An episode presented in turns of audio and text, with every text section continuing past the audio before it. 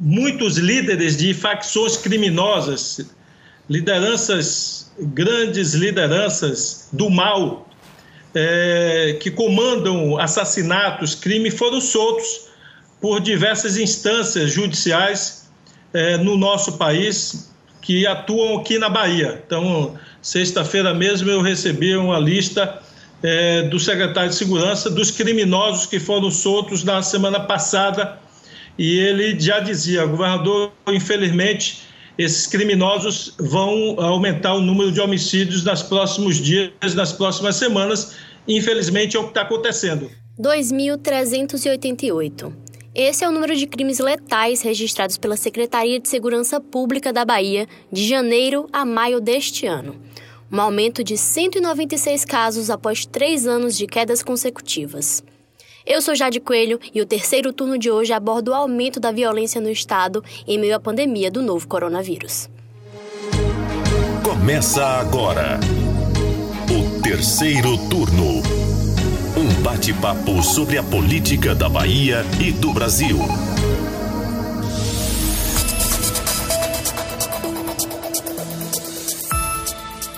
A nossa gravação segue à distância e conta com a participação da nossa repórter de política do Bahia Notícias, Ailma Teixeira. Olá, Jade. E também com a gente o repórter de política do Bahia Notícias, Lucas Arraes. Oi, oi. Foi em meados de março que Salvador e outras cidades baianas deram início às medidas em prol do isolamento social, que incluíram aí o bloqueio de espaços públicos como praças e praias e também foi quando ocorreu a suspensão dos serviços não essenciais, o que deixou muita gente sem trabalho e outros tantos trabalhando dentro de casa. Tudo isso diminuiu um pouco o fluxo de pessoas nas ruas, mas não proporcionou uma redução no número de crimes violentos. Pelo contrário, eles só cresceram. Meninos, como é que a gente entende isso? De onde é que vem esses números? Primeiro, Jade, acho que é importante a gente definir o que são esses chamados crimes violentos letais internacionais. Essa designação, criada pela Secretaria Nacional de Segurança Pública, enquadra os crimes de homicídio doloso, que é quando há intenção de matar, lesão corporal seguida de morte e latrocínio.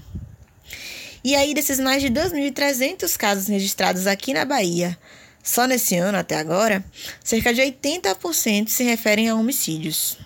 Após perceber índices altos nos primeiros meses do ano, nós então pedimos os dados atualizados à Secretaria de Segurança Pública aqui do Estado e, de fato, a pasta reconheceu esse aumento. É, a gente pode até comparar os números da SSP com outras fontes. Por exemplo, o monitor de violência do, do site G1 que contabiliza os registros desses crimes a cada mês.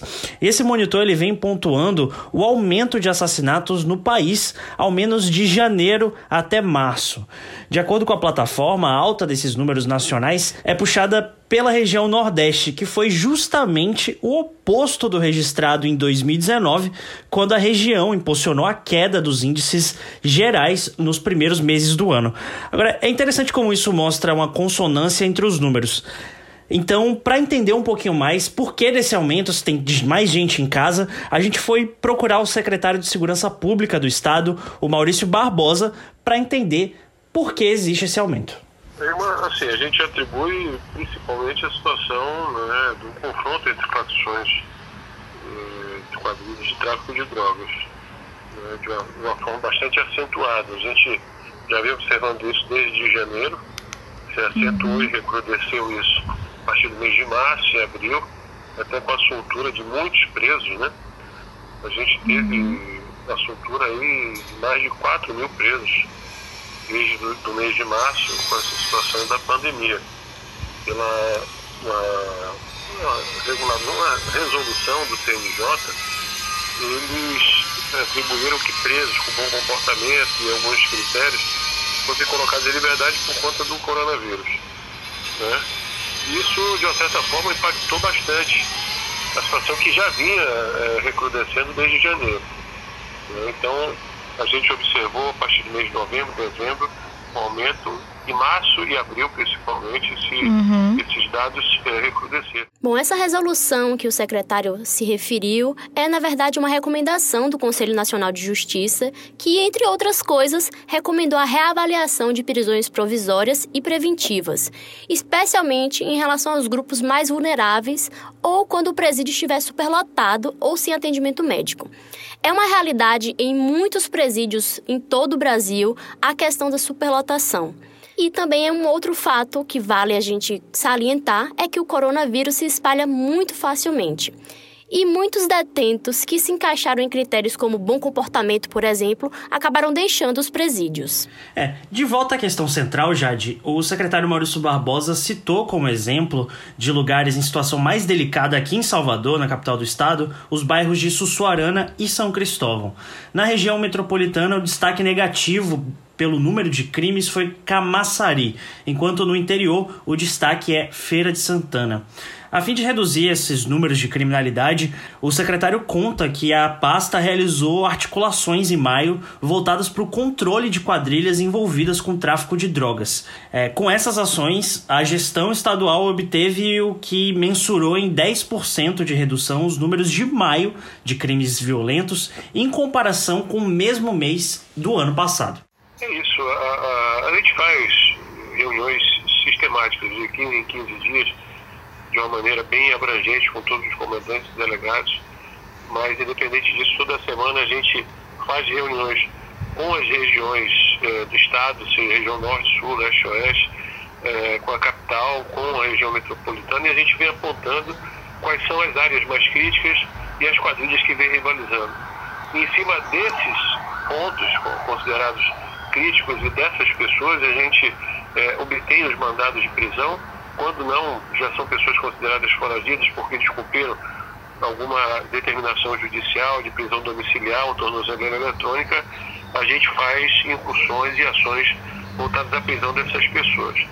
Isso, de certa forma, tem um impacto muito grande. Áreas que a gente considerava críticas hoje já estão mais tranquilas. E assim como aumentaram os casos de homicídio, houve também um crescimento nos casos de feminicídio aqui na Bahia. Ao longo desses cinco meses, foram 48 casos, seis deles aqui na capital e os demais distribuídos por cidades do interior baiano, enquanto em 2019 foram 43 casos. Nós também abordamos esse assunto com Maurício Barbosa, porque no final de abril, a Secretaria publicou um balanço do primeiro mês da quarentena, ali entre 16 de março e 16 de abril, apontando quedas nos crimes contra a mulher, roubos e furtos. Naquele momento, se registrou queda de 58,2% nos casos de ameaças contra a mulher, 46% nos casos de estupro 76,8% nos casos de injúria e 33,2% de queda nos casos de lesões corporais. Um detalhe que vale ressaltar é que não havia nenhum registro de feminicídio em Salvador e na região metropolitana. Esse sim é um grande desafio para todas as secretarias de segurança pública, como também para toda a rede de proteção à mulher. Eu tenho pedido à minha equipe para que a gente consiga distinguir dentro desse universo de feminicídios, em geral, aqueles casos onde já houve um registro anterior ou a tentativa de obtenção por parte da mulher de medida cautelar perante a justiça.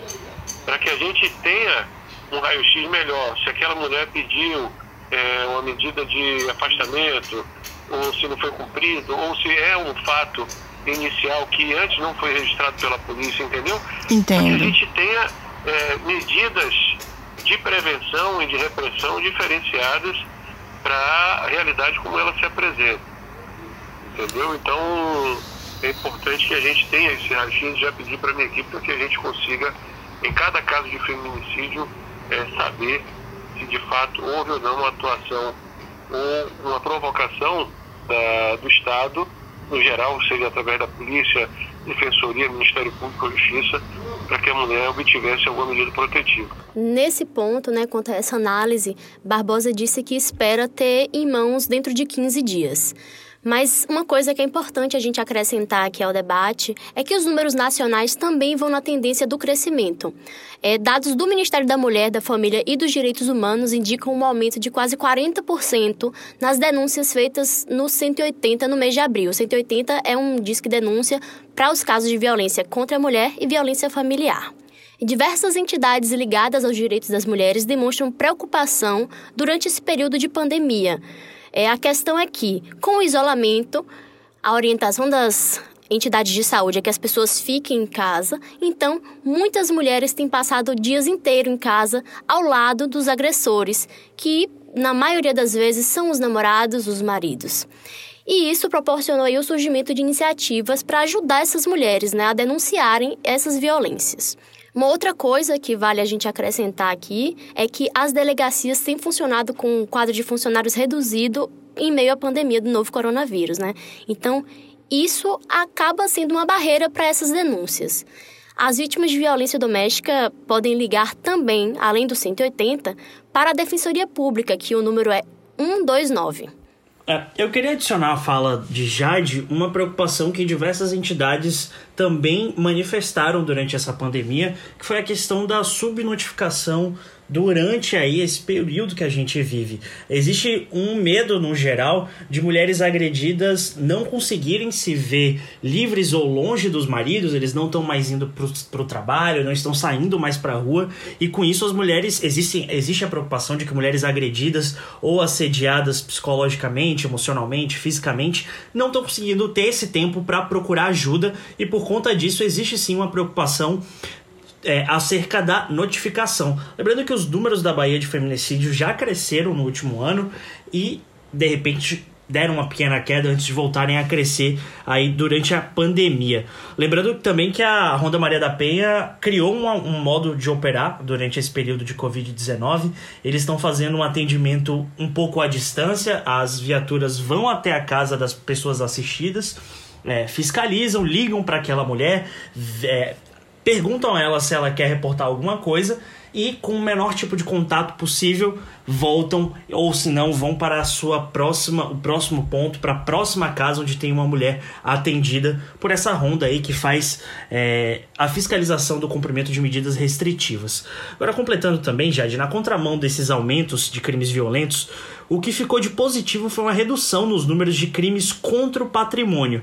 Um levantamento do segundo mês das medidas de isolamento social em cidades baianas, no caso aí de 16 de abril a 16 de maio, mostrou que os roubos a estabelecimentos comerciais caíram em 60%. Foram 113 registros nesse ano, contra 284 no mesmo período do ano passado. Agora, os furtos, especialmente os arrombamentos, diminuíram 55%. Foram 227 neste ano e 505 no ano passado. Dessa mesma forma, também caiu em 63% o número de roubos a residências. As pessoas estão ficando mais em casa, também com queda expressiva. Caiu também em 65% os roubos a transeuntes e 14,5% os roubos de carros. Vale pontuar que, no caso de assalto a veículos, a SSP havia registrado aumento entre janeiro e fevereiro desse ano, antes da pandemia. Bom, esses dados citados por Lucas é, mostram um pouco que o fato das pessoas estarem mais em casa e menos nas ruas, né, acabou contribuindo para essa redução pontuada aí. Só que já se fala muito em redução das medidas de isolamento, das medidas restritivas, e a partir de agora a gente tem que observar o que, é que vai acontecer com esses números, né? Qual vai ser a alteração neles com essas medidas afrouxadas. Por exemplo, em Salvador, a gente está tendo bairros é, com medidas mais restritivas em algum momento, depois essas medidas são afrouxadas e outro, outros bairros entram nessas medidas mais restritivas. Vamos observar o que, é que vai acontecendo, né? Terceiro turno.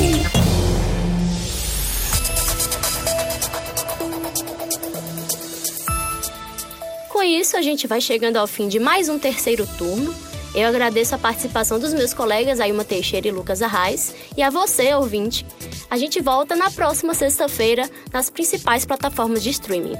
Obrigado, gente, pela audiência. A gente se vê na próxima semana. Até mais, pessoal. Até semana que vem. Se você quiser falar com a gente, é só mandar uma mensagem para o Twitter do Bahia Notícias ou postar o seu recado usando a hashtag Terceiro Turno BN. O programa é gravado das nossas casas e conta com a presença dos repórteres Jade Coelho, Lucas Arraes e Ailma Teixeira. Os áudios utilizados são do Bahia Notícias e da TV Bahia.